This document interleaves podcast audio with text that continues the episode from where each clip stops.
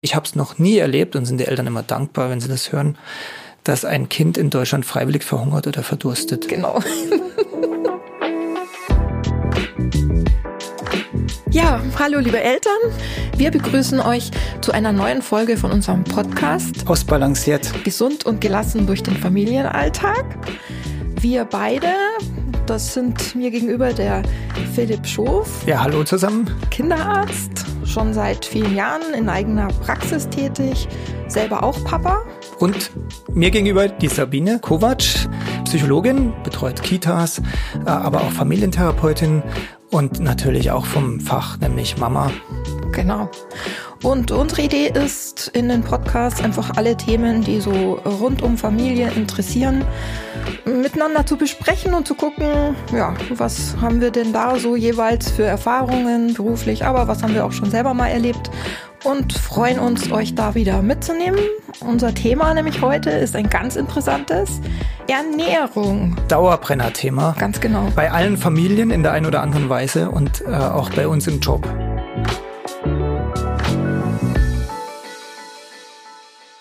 Da würde ich gleich mal damit anfangen, Philipp, vielleicht magst du mal sagen, es würde mich echt interessieren, was denkst du ist denn wirklich ausgewogene, gesunde Ernährung, so in deiner Sicht als Arzt? Hm. Da kann man ja nur in die Fettnäpfchen reintreten. Darum habe ich die Frage dir überlassen. Genau. Die Frage kommt natürlich ganz oft. Also was ist denn jetzt gesunde? Also alle reden von gesunder Ernährung. Ist das jetzt äh, Bioprodukte kaufen oder äh, bestimmte Ernährungsformen? Ähm, nein, gesunde Ernährung ist einfach eine gesunde, normale Mischkost. Hm. Gesunde Mischkost bedeutet, dass wir eine Basis haben von beispielsweise Vollkornprodukten, Gemüse, Obst, sage ich immer so ein bisschen kritisch unterlegt, weil da kommt es auch sehr drauf an, welches Obst. Mhm, tatsächlich? Ja, also es gibt sehr süßes Obst und es gibt sehr ballaststoffreiches Obst und so weiter und so fort. Ja, also da gibt es ja auch Unterschiede. Deswegen finde ich immer schwierig, wenn man so Oberbegriffe nennt und sagt, damit bist du gesund ernährt mhm. oder richtig ernährt. Ähm, dann braucht der Mensch äh, tatsächlich Eiweiß. Äh, bei jüngeren Kindern natürlich in gewisser Weise noch mehr, weil Wachstum und Entwicklung da im Vordergrund stehen und auch solche Dinge wie Eisen, das ist dann oft der kleine Fleischanteil, wenn man das mal auf so eine Pyramide beziehen. Mhm. Ja, also tatsächlich gibt's über das Thema Essen ja auch wahnsinnig viele Geschichten, viele Mythen. Und wenn du zehn Experten fragst, dann kriegst du zehn verschiedene Meinungen. Deswegen an dieser Stelle erst, bevor wir weitersprechen, Bernd. Ja, vielen Dank, Sabine. Genau, ich trage euch jetzt einfach mal vor, auf was ich so gestoßen bin während meiner Recherche. Das kann Wissenswertes sein, Interessantes oder einfach auch nur Witziges. Los geht's mit dem ersten Punkt. Bei gesunder Ernährung von Kindern und Jugendlichen geht es um mehr als Bio-Einkaufen, regelmäßige warme Mahlzeiten oder nur satt werden. Essen ist probieren, entdecken, genießen mit allen Sinnen, quatschen, Familienzeit. Experten wissen, Kinder, die ein gesundes Essverhalten lernen, können mehr leisten und sind seltener übergewichtig. Sie sind besser vor Diabetes, Bluthochdruck, Herz-Kreislauf-Erkrankungen oder bestimmten Formen von Krebs gefeit. Die Deutsche Gesellschaft für Kinder- und Jugendmedizin hat drei Regeln aufgestellt, wie gesunde Ernährung gelingen kann. Das reichlich, mäßig und sparsam Prinzip. Demnach sollten Gemüse, Obst und Müsli jederzeit, also reichlich angeboten werden. Aber Achtung, bei Obst muss es nicht immer Banane sein, die enthält nämlich viel Zucker. Und mit Müsli ist das auch so eine Sache. Selbstgemacht und ungesüßt ist mancher Fertigmischung aus dem Supermarkt unbedingt vorzuziehen. Fleisch und Fisch sollten in Maßen genossen werden. Ebenso Milch. Ein Glas am Tag lautet hier die Empfehlung. Besser sind Milchprodukte wie Joghurt oder Käse. Und eher sparsam sollten Süßigkeiten, Knabberzeug und Limo aufgetischt werden. Aber Ausnahmen sind natürlich erlaubt. Wusstet ihr, dass ein vier- bis sechsjähriges Kind mit einer Kugel Eiscreme und zwei Butterkeksen schon 10% seines täglichen Energiebedarfs decken kann? Und noch etwas. Trinken ist ebenso wichtig wie Essen. Für Kinder sowieso. Ein Dreiviertel bis ein Liter am Tag ist für Kinder völlig normal. Wenn es wärmer ist, kann es sogar noch mehr sein. Und damit zurück zu euch, Sabine und Philipp. Bei mir ist eben häufig auch die Frage, äh, dass Eltern sich so Gedanken machen, ähm, die vielleicht wissen oder irgendwo gelesen haben, was müssten sie denn ihren Kindern zum Essen anbieten. Aber die große Frage, wie kriege ich das rein ins Kind? Und äh, inwiefern ist es wichtig, auf was muss ich da achten? Ähm, denn ich glaube, das kann manchmal einfach auch schwierig werden. Richtig. Und äh, Essen ist auch ganz groß ein, ein soziales Thema. Mhm. Also Essen ist äh, in unserer Menschheitsgeschichte was ganz Zentrales. Die, die, der Stamm oder die Familie versammelt sich ums Lagerfeuer ähm, und speist gemeinsam. Und wir erleben ja heute in der heutigen Gesellschaft eine völlige Entkopplung teilweise. Ne? Mhm. Also durch äh, allein durch die technischen Möglichkeiten, die es gibt, Stichwort Fast Food, ähm, als auch durch die Arbeitswelt, die andere Betreuungsformen hervorgebracht hat als traditionelles Beisammensitzen. Ähm, da kommt Vater oder Mutter sonst wann von der Arbeit oder muss aufstehen, weil er eine Videokonferenz hat mit äh, Tokio und das ist eben eine andere Uhrzeit, so dass wir Unregelmäßigkeiten, ganz andere Esskulturen äh, leider entwickelt haben. Dabei mhm. ist es für Familien und gerade insbesondere für die Kinder so wichtig, diese soziale Funktion, die dabei ist. Ja, stimmt. So ist das für die meisten Familien ist es ja gar nicht mehr möglich, mehr als eine Mahlzeit sozusagen gemeinsam einzunehmen. Ähm, wobei man ja wirklich sagen muss, ich glaube, das ist ein ganz großer Dreh- und Angelpunkt. Also wirklich zu versuchen, mindestens einmal am Tag zusammen alle am Tisch zu setzen und zu essen, das glaube ich, ist für viele Familien schon die größte Herausforderung. Rein zeitlich. Und dann wird sie noch größer, wenn dann da nun ein Sohn oder Tochter sitzt und sagt, ich mag ich nicht. Mhm. Und äh, das schlägt doch immer so ganz schöne Querelen. Und das, da überschneiden sich diese zwei Dinge. Anfangs hast du gefragt, was ist gesund, was ist richtige Ernährung. Ähm, dann sind dann oft irgendwelche Vorstellungen da, was das Kind auch unbedingt essen müsste, um gesund zu sein. Mhm. Ähm, und das führt dann doch relativ häufig zu relativ starken Konflikten. Und ich denke tatsächlich, dass, also was Essen angeht, das ist immer so meine Empfehlung, die Eltern haben ja die Möglichkeit, den Rahmen festzulegen. So, also das heißt, wie oft essen wir, wann essen wir, wo essen wir, wer sitzt wo, ähm, und das Angebot, was ist auf dem Tisch. So, und die Kinder haben die Freiheit, aus dem auszusuchen, auszuwählen, was davon nehme ich mir und was schlucke ich tatsächlich runter. Also ich sage deswegen bewusst runterschlucken, weil ich bin gar kein Fan von äh, probieren müssen. Mhm. So, ich finde es wichtig, wenn man sagt, probier was, dass man immer die Möglichkeit hat, das auch wieder einfach auszuspucken. Also da muss man natürlich dann Regeln für finden, wie das laufen kann. Wobei ganz kleine Kinder machen es ja eh intuitiv. Richtig, ja. Ähm, weil es schwierig ist, äh, man kann einfach niemanden wirklich dazu zwingen, irgendwas runterzuschlucken, was jetzt irgendwie anders ist, schmeckt, sich anfühlt, als man erwartet hat. Dadurch hat man auch gar keine Lust, was zu probieren kommen da interessant wieder in äh, Aspekte auch zusammen. Ne? Also was ja ein Problem bei uns ist, was die Ernährung angeht, ist ja die doch die Tendenz zu sehr ungesunder Ernährung. Wenn man sich überlegt, zwei Millionen Kinder in Deutschland sind übergewichtig, muss man sich mal vorstellen. Hm. Ich sehe das auch tatsächlich in der Sprechstunde, dass das dazu geführt hat, ist klar. Bewegungsmangel und dann auch ungesunde Ernährung. Wir haben eine Überzuckerung der Gesellschaft. Hm. Und ähm, hier sind wir wieder bei so einem klassischen Beispiel um so eine Vermeidungsstrategie, die dann gefahren wird in vielen Familien, damit das Kind eben dann auch isst, weil das Kind muss ja essen, damit es dann groß und kräftig wirkt, kann groß dann dazu stark. führen, groß und stark, und das kann dann dazu führen, dass eben dann doch auch nach Gusto serviert wird und das mal ganz schnell in der Falle drin. Ja, genau. Und dann fangen Mütter an, wenn das Kind zum Beispiel sagt, das will ich nicht essen, zu fragen, was willst du dann essen? Also das ist mir auch schon öfter jetzt untergekommen. Mhm. Und dann heißt, ja, Fischstäbchen, ja. Oder das Kind läuft zum Beispiel tatsächlich manchmal zum Kühlschrank oder zum Kühlfach und holt irgendwas, was ja irgendwie auch süß ist. Mutter bereitet es zu, stellt's hin und Kind sagt, bäh, mag ich nicht. So, da geht's dann irgendwie los. Und deswegen glaube ich, ähm, es ist ganz wichtig, äh, tatsächlich selbst entscheiden zu können, was gibt's denn? Und das mhm. gibt's dann auch tatsächlich. Mhm und nicht, ähm, wir holen was nach, wir machen was anderes, mhm. für jeden irgendwie eine extra Wurst im wahrsten Sinne des Wortes. Ähm, also wenn man es schafft, dabei zu bleiben, dann hat man doch eigentlich mindestens bis, ich sag mal mindestens eigentlich bis zum Schulalter, die totale Kontrolle darüber, was man den Kindern anbietet. Eigentlich schon. Wenn mhm. man das Problem ist unsere evolutionäre Prägung. Also früher gab es äh, nahezu überall für die Menschen auf der Welt äh, süß, nur in der Regel vor dem Winter. Mhm. So, Tatsächlich, es, das finde ich interessant. Ja, es ist ganz, ganz um, spannend, um sich zu überlegen. anzulegen? Genau, und deswegen macht unsere Leber auch mit Fruchtzucker immer Fett. Aha. So ist die angelegt. Okay. Und äh, das ist alles äh, sehr sinnvoll gewesen, aber es wird natürlich ad absurdum geführt, wenn es in der heutigen Zeit ist. Und das erklärt aber auch diese Lust auf süß. Ja. Mhm. Während wir andere Geschmacksstoffe, die wir aus dem Grund industriell quasi weggezüchtet haben, also Rosenkohl hat mir als Kind wirklich schlecht geschmeckt. Mhm. Da liegen jetzt ein paar Jahrzehnte dazwischen. Heute finde ich Rosenkohl eigentlich recht schmackhaft. Und dieses Schlechtschmecken war der Bitterstoff. Mhm. Also bitter ist ein Warnsignal für Kinder. Das bilden ja auch Pflanzen als Fraßschutz beispielsweise.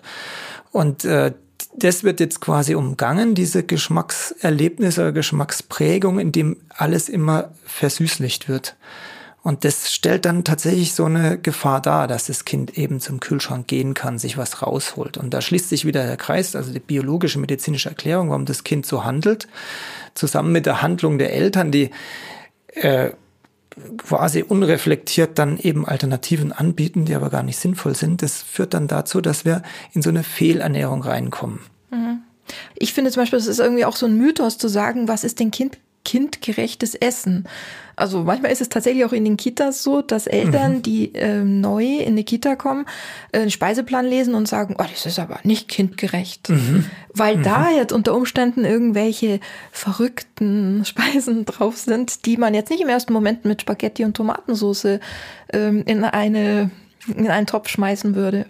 Und das finde ich ganz äh, so ganz spannend, weil lustigerweise erlebe ich das so, dass in den Kitas kein Problem besteht, dass die Kinder das Essen essen.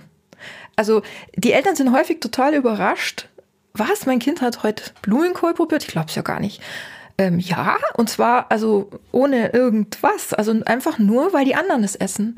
Und das, glaube ich, ist so der soziale Faktor, der zu Hause oft fehlt. Stell dir vor, du sitzt irgendwo auf dem Stuhl und sollst jetzt hier irgendwas mampfen, was sonst niemand isst, also auch nicht deine Eltern, ähm, und kriegst es vielleicht sogar noch gefüttert. Also du hast gar keine Wahl, da hast du gar keine Lust drauf. Das ist ganz interessant, was du erzählst mit diesen Speiseplänen, dass die Eltern dann solche Äußerungen machen. Mhm. Und ähm, das erlebe ich auch. Das ist tatsächlich so, das frage ich auch regelhaft, wenn Eltern kommen sehr gerne in die Sprechstunde und fragen nach, ähm, wie das mit dem Essen sei. Oder wir haben das auch in unserem in unserer Checkliste bei Vorsorgeuntersuchungen beispielsweise ist das mit aufgeführt, Essverhalten. Und da ist es regelhaft so, dass das Kind zu Hause ein, ähm, eine Verweigerungshaltung einnimmt oder dass es ein Essensthema gibt. Und wenn du die Gegenfrage stellst, und wie ist es in der Einrichtung, hm. dann ist es da kein Problem. Und da spielen sicherlich mehrere Aspekte rein. Mhm. Äh, ein Aspekt dürfte sein, dass es für so ein kleines Persönchen natürlich unheimlich beeindruckend ist, äh, wenn es plötzlich merkt, dass es mit einer relativ einfachen Handlung, nämlich salopp gesagt, den Mund nicht aufzumachen, plötzlich so einen Einfluss nehmen kann auf die eigentlich sonst eher gottgleich agierenden Eltern. Mhm. Und äh, das ist dann immer wieder spannend zu sehen, wie solche Entwicklungen kommen. Und Essen scheint ja wirklich da irgendwie so ein essentielles Thema für Eltern zu sein, also das gleich so Angst macht, äh, wenn Kinder nicht essen. Ähm, allerdings habe ich da auch schon oft die Erfahrung gemacht, dass gerade Kinderärzte dann irgendwie den Eltern sagen, oh, der wiegt zu wenig, der muss gucken, dass er mehr isst. Also da ist manchmal ähm, so ein bisschen eine Angst, die auch geschürt wird. Ist das auch so deine Erfahrung? Alle Eltern kennen ja das gelbe Untersuchungsheft und da sollten wir immer schön Einlänge, Größe. Früher gab es noch Wachstum, das ist leider nicht mehr da, aber äh, Kopfumfang tragen wir ein. Mhm. Und aus mannigfaltigen Gründen ist es unter Umständen ungünstig, wenn von einer Vorsorge zur anderen irgendeine dieser Linien wegknickt. Mhm. Aber wenn das länger anhält, dann müssen wir das natürlich in irgendeiner Weise auch abklären. Es gibt natürlich auch mal Erkrankungen, Klar, die das bedingen. Sein, ja. Ich tue jetzt den Großmüttern Unrecht, weil die Großväter könnten es auch sein, aber was so von den Großmüttern kommt, so also äh, das Kind muss gescheit was essen und es muss doch Pausbäckchen haben und das, äh, das geht doch nicht, dass das so wenig ist, weil da noch so eine Angst mitschwingt aus Notzeiten. Und das überträgt sich ja automatisch schon auf die Mütter und die Väter und die geben das ja wieder so weiter. Äh, letztlich unbewusst und dann kommt noch jetzt irgendeine medizinische Einrichtung und schaut sich irgendwelche Wachstumskurven an. Also insofern hast du recht. Mhm wenn solche Fragestellungen kommen, dann sage ich, ich habe es noch nie erlebt und sind die Eltern immer dankbar, wenn sie das hören, dass ein Kind in Deutschland freiwillig verhungert oder verdurstet. Und das ist wirklich sehr entlastend, finde ich. Genau. Aber ich Richtig. finde eben gerade wichtig, weil du sagst, ähm, was im Angebot ist, da höchstens darauf zu achten, dass das, was es gibt, in verschiedenen Komponenten am Tisch steht. Also nicht schon die Nudeln mit der Soße mischen und alles gleich mal rein, ja, sondern wirklich alles einzeln auf den Tisch zu stellen. Das ist mühsam, weil man natürlich hinterher mehr Geschirr hat, ist schon klar. Und äh, ein bisschen umständlich. Aber aus meiner Erfahrung gibt es einfach auch wahnsinnig viele Kinder, die die Sachen der Reihe nach essen. Also nicht so, wie wir uns das vorstellen, mhm. mischen und dann finden die es lecker, noch ein Parmesan auf die Nudeln mhm. obendrauf. Mhm sondern wenn du sie wirklich lässt, also gerade kleine Kinder essen die manchmal alles der Reihe nach und das fällt einem auch sehr schwer zuzugucken. Also erstmal Tomatensauce und dann vielleicht die Nudeln und am Schluss den Käse so. Und ich denke aber, wenn du jetzt wieder das unter dem Aspekt betrachtest, dass Kinder mit allen Sinnen essen, richtig, ja. wollen die ja, ja einfach auch erstmal nur diese Nudel irgendwie schmecken, was auch immer beim Anfassen, werden wir jetzt auch gleich. Ähm, dass man Kindern, wenn die klein sind, also unter zwei, auch unbedingt genehmigen muss, mit den Fingern zu essen. Unbedingt, ja. unbedingt. Ja. Das freut mich, dass du das auch so siehst. Ja, es ist ja so, das, was wir immer so gern vergessen, ist, dass das Kind ja immer lernend ist, also je jünger es ist. Und natürlich ist Essen ja was ganz Sinnliches, aber es bezieht sich nicht nur ausschließlich auf den Geschmackssinn, wobei es ja schon, da gibt's ja schon genug zu lernen, äh, sondern auch auf Konsistenz mhm. ja, und der haptisches äh, und also dieses Anfassen und Abtasten ist ganz wichtig.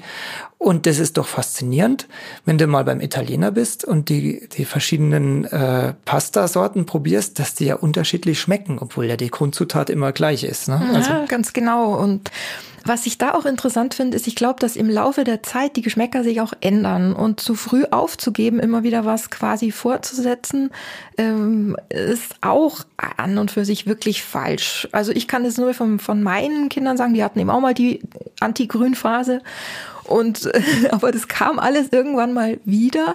Und wenn ich mir überlege, was sie heute essen, das sind irgendwie Dinge, die sie früher selbst absurd gefunden hätten. Also äh, eine der Lieblingsspeisen ist zum Beispiel ein Quinoa-Gemüseeintropf bei uns mhm. zu Hause. Verrückt.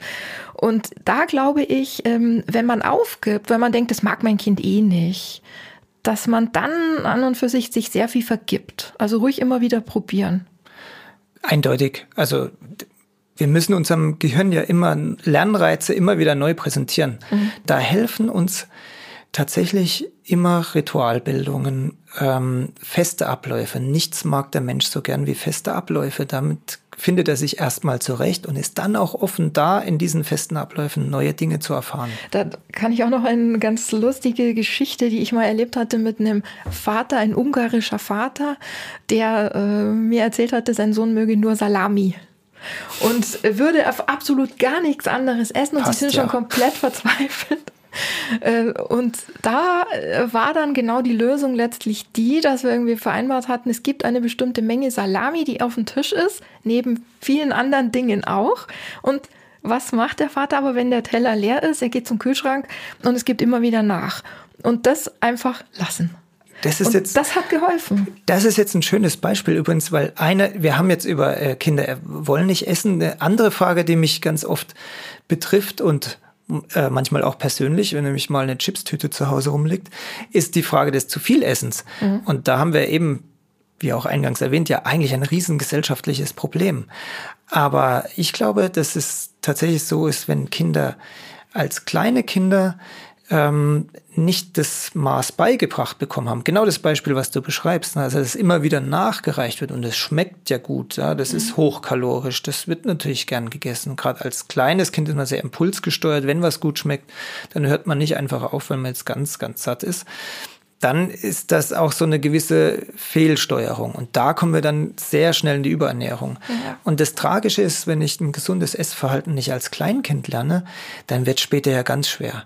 Also meine Kinder gehen jetzt äh, immer zu zwei Dritteln schon auf weiterführende Schulen. Da hast du eigentlich gar keinen Zugriff mehr, wenn, mhm. die, wenn die Nachmittagunterricht haben.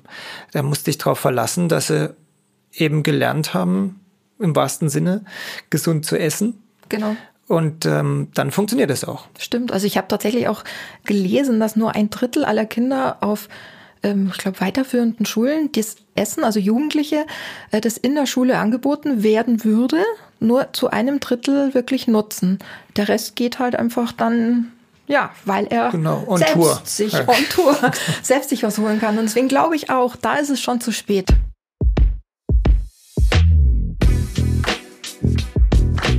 Ausbalanciert. Gesund und gelassen durch den Familienalltag.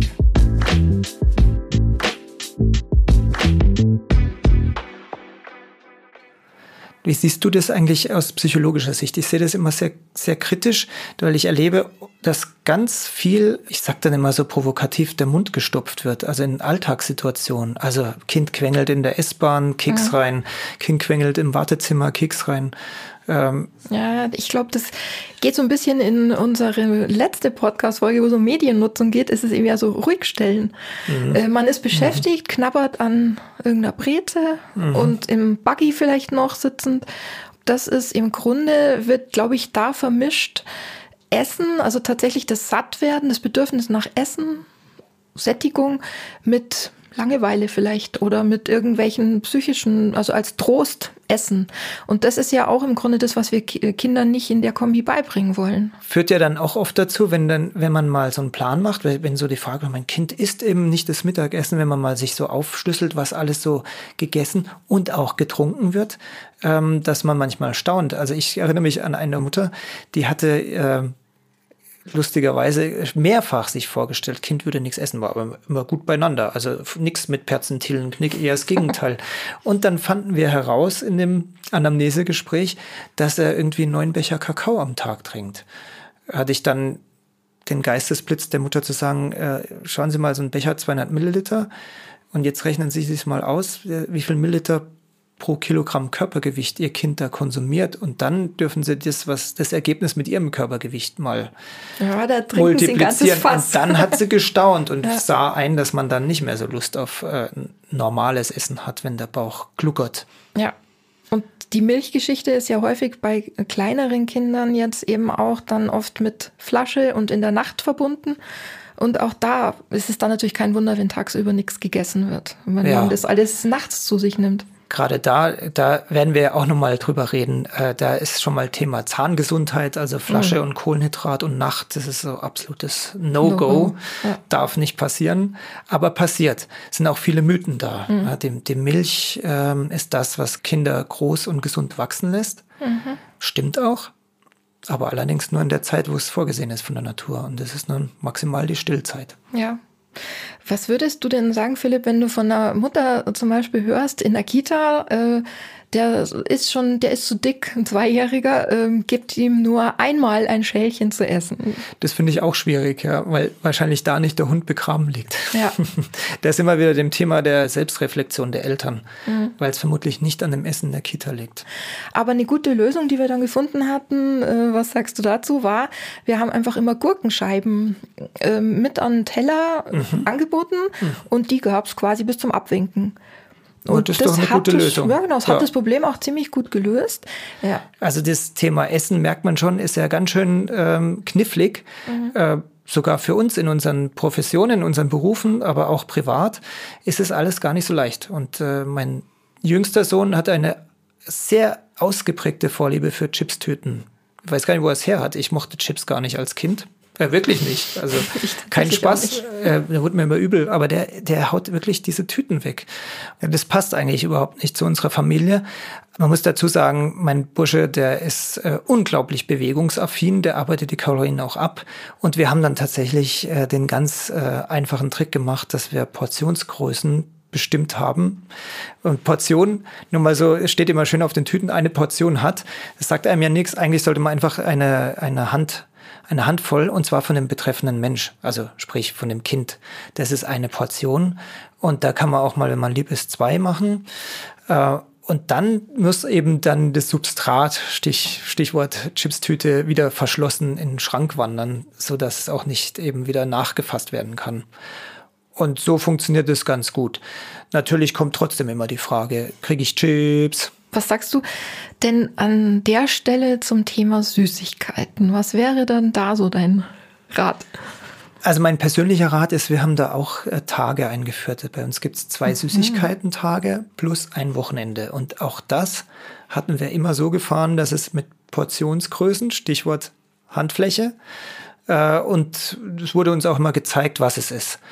Was, glaube ich, nicht funktioniert, was viele Eltern dann probieren, ist, dass man das so ab, kategorisch ablehnt. Ja, genau, das glaube ich äh, nämlich auch. Führt oft zur Gegenreaktion. Ne? Da hat dann irgendwie der Schulkamerad oder im Kindergarten, der hat immer irgendwelche Snacks und dann werden die dann ganz wild konsumiert. Also man erreicht dann nicht das Ziel. Wir hatten damals eine ganz gute, ganz gute Lösung dafür. Wir sind einfach immer samstags zum Einkaufen. Jeder durfte sich eine Tüte Süßigkeiten aussuchen und das musste die ganze Woche reichen. Mhm. Und dann äh, kannst du natürlich überlegen, du isst es entweder komplett, dann ist der erstens schlecht und zweitens hast du sechs Tage gar nichts. Oder was dann mit der Zeit wirklich kam, und das fand ich eigentlich ganz witzig, so als Lernerfahrung zu sehen, man spart. Und es ging dann am Ende so weit, dass man quasi am Samstag noch was hatte, zum Beispiel von den Gummifröschen von der Vorwoche, sodass du dann auf Dauer irgendwie so eine nette Vielfalt in deiner Box da zusammenkriegst mhm. und die Jungs auch angefangen haben zu tauschen. Eben, und äh, da zeigt man, wenn, du's, wenn du einen geregelten Zugang schaffst, dann kann auch ein natürliches Verhältnis dazu stehen, entstehen. Ne? Genau. Ja, übrigens, was, wir, was ich vorhin nur angeschnitten hatte, aber was tatsächlich ein, äh, auch ein großes Thema ist und was wir bisher vernachlässigt haben, ist das Trinken. Hm, trinken. Trinken ja, ist es doch für die für Eltern immer auch ganz wichtig, ob das Kind genug oder zu viel trinkt. Gibt es auch zu viel? Gibt natürlich zu viel. Mhm. Zu viel ist ganz selten mal krankhaft, mhm. äh, aber wirklich ganz selten und äh, meistens habituell, also angewöhnt. Und das hängt sehr damit zusammen, wie getrunken wird. Aus was, oder? Aus was, genau. Und alles, wo man dran zuzeln kann, mhm. dran saugen, ähm, wo auch nicht Wasser verschüttet. Mhm. Stichwort Fläschchen, Nippelflasche, Strohhalm, was es alles so gibt, ermöglicht das, ja.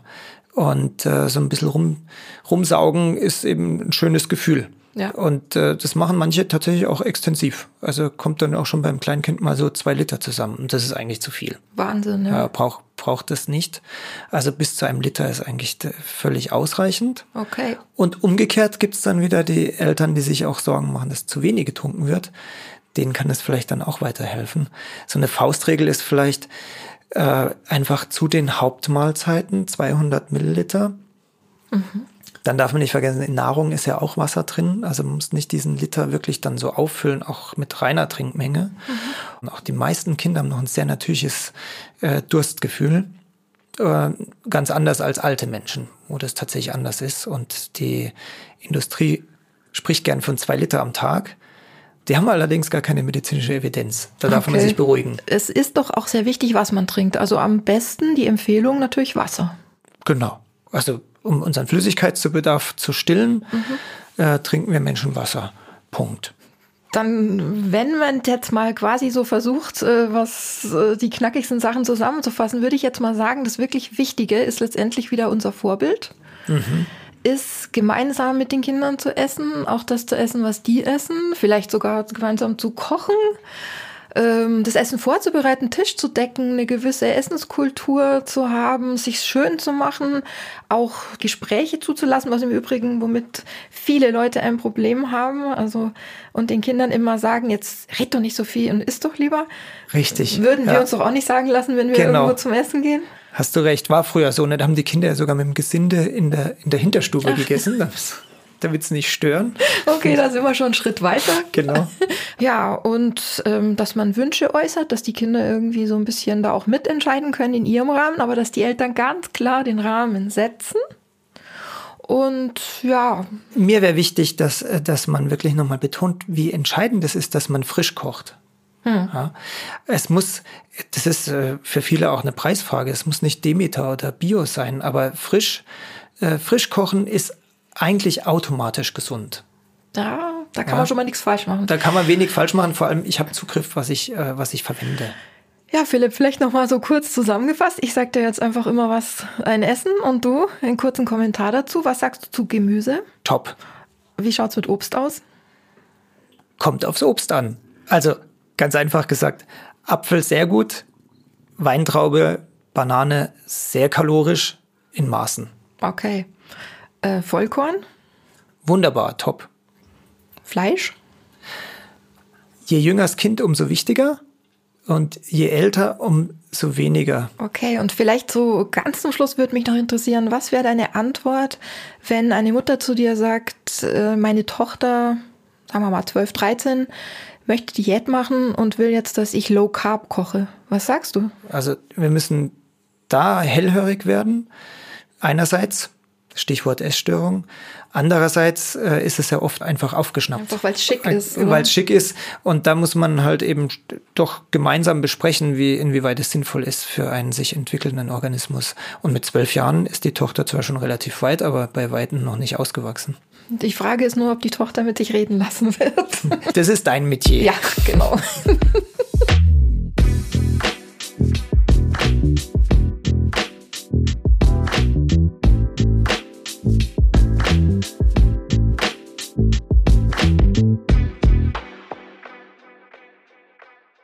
Und wer von euch jetzt noch Lust bekommen hat, das Thema weiter zu vertiefen, der kann natürlich immer seinen Kinderarzt oder seine Kinderärztin oder die Psychologin oder den Psychologen in Kita oder Beratungsstelle weiter befragen. Und auch im Netz gibt es ein paar ganz gute Angebote. Zum Beispiel eine Broschüre der Deutschen Gesellschaft für Kinder- und Jugendmedizin, die heißt Gesundes Essen für mein Kind. Findet ihr unter dgkj.de. Und das Familienhandbuch.de vom Staatsinstitut für Frühpädagogik aus München. Da gibt's einfach verschiedene Artikel zu verschiedenen Themen. Vegane Ernährung, ist es wirklich ein Plus für die Gesundheit? Oder überhaupt Esskultur und Ernährung im Kindesalter? Und die beiden Webseiten haben wir auch in unseren Shownotes für euch zusammengestellt. Und die eben erwähnte Seite familienhandbuch.de, die zeigt auch ganz gut, worauf ihr eigentlich achten solltet, wenn ihr im Internet auf die Suche geht nach Tipps und Fragen, die ihr beantwortet haben wollt zum Thema Gesundheit. Zum Beispiel kriegt man seriöse Antworten vor allem dann, wenn da eine Datumsangabe beim Artikel dabei steht, wenn erwähnt wird, wer den geschrieben hat. Wir haben unsere Fakten natürlich auch nach bestem Wissen und Gewissen recherchiert. Aber wir weisen selbstverständlich nochmal darauf hin, dass die getätigten Aussagen hier keine medizinische Beratung ersetzen und dienen euch eigentlich lediglich der Information. Denn wenn ihr wirklich denkt, dass ihr ernste Probleme habt, bitte wendet euch beispielsweise an die Nummer des ärztlichen Bereitschaftsdienstes unter 116 117 und in akuten Notfällen bitte die 112 wählen.